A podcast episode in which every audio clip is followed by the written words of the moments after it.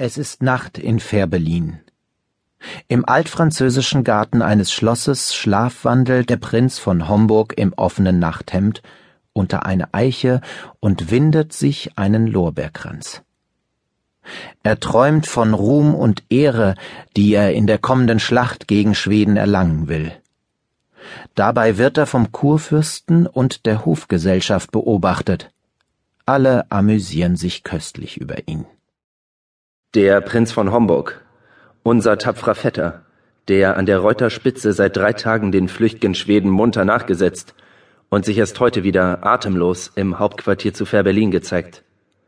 Befehl ward ihm von dir, hier länger nicht als nur drei Fütterungsstunden zu verweilen und gleich dem Wrangel wiederum entgegen, der sich am Rhin versucht hat einzuschanzen, bis an die Hackelberge vorzurücken? So ist's.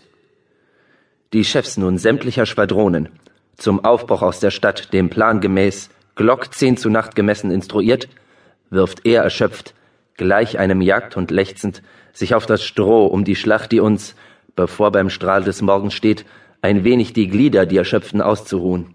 So hörte ich. Nun? Da nun die Stunde schlägt und aufgesessen schon die ganze Reuterei den Acker vor dem Tor zerstampft, fehlt? Wer?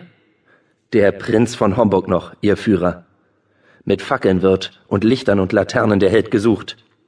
Und aufgefunden wo? Als sein Nachtwandler, schau, auf jener Bank, wohin im Schlaf, wie du nie glauben wolltest, der Mondschein ihn gelockt, beschäftiget sich träumend, seiner eigenen Nachwelt gleich, den prächt'gen Kranz des Ruhmes einzuwinden. Was? In der Tat. Schau hier herab, da sitzt er. Im Schlaf versenkt. Unmöglich. Fest im Schlafe. Rufe ihn beim Namen auf, so fällt er nieder. Der junge Mann ist krank, so wahr ich lebe. Er braucht des Arztes. Man sollt ihm helfen, dünkt mich, nicht den Moment verbringen, sein zu spotten. Er ist gesund, ihr mitleidsvollen Frauen. Bei Gott, ich bin's nicht mehr. Der Schwede morgen. Wenn wir im Feld ihn treffen, wird's empfinden. Es ist nichts weiter. Glaubt mir auf mein Wort als eine bloße Unart seines Geistes. Für wahr. Ein Märchen, glaubt ich's. Folgt mir, Freunde, und lasst uns näher ihn einmal betrachten. Lasst sie, lasst sie, Freunde. Der ganze Flecken könnte in Feuer aufgehen, dass sein Gemüt davon nicht mehr empfände als der Demant, den er am Finger trägt. Was für ein Laub denn pflicht er? Laub der Weide? Was? Laub der Weid, o Herr. Der Lorbeer ist's, wer es gesehen hat an der helden Bildern, die zu Berlin im Rüstsaal aufgehängt. Wo fand er den in meinem Märkischen Sand? Seltsam beim Himmel. Doch was gilt's? Ich weiß, was dieses jungen Toren Brust bewegt. Oh, was? Die Schlacht von morgen, mein Gebieter. Sterngucker sieht er, wett ich schon im Geist aus Sonnen einen Siegeskranz ihm winden.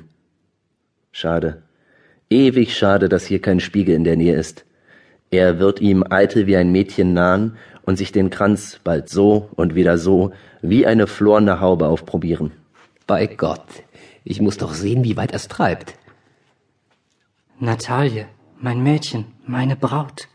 Geschwind, hinweg. Was sagt der Tor? Was sprach er?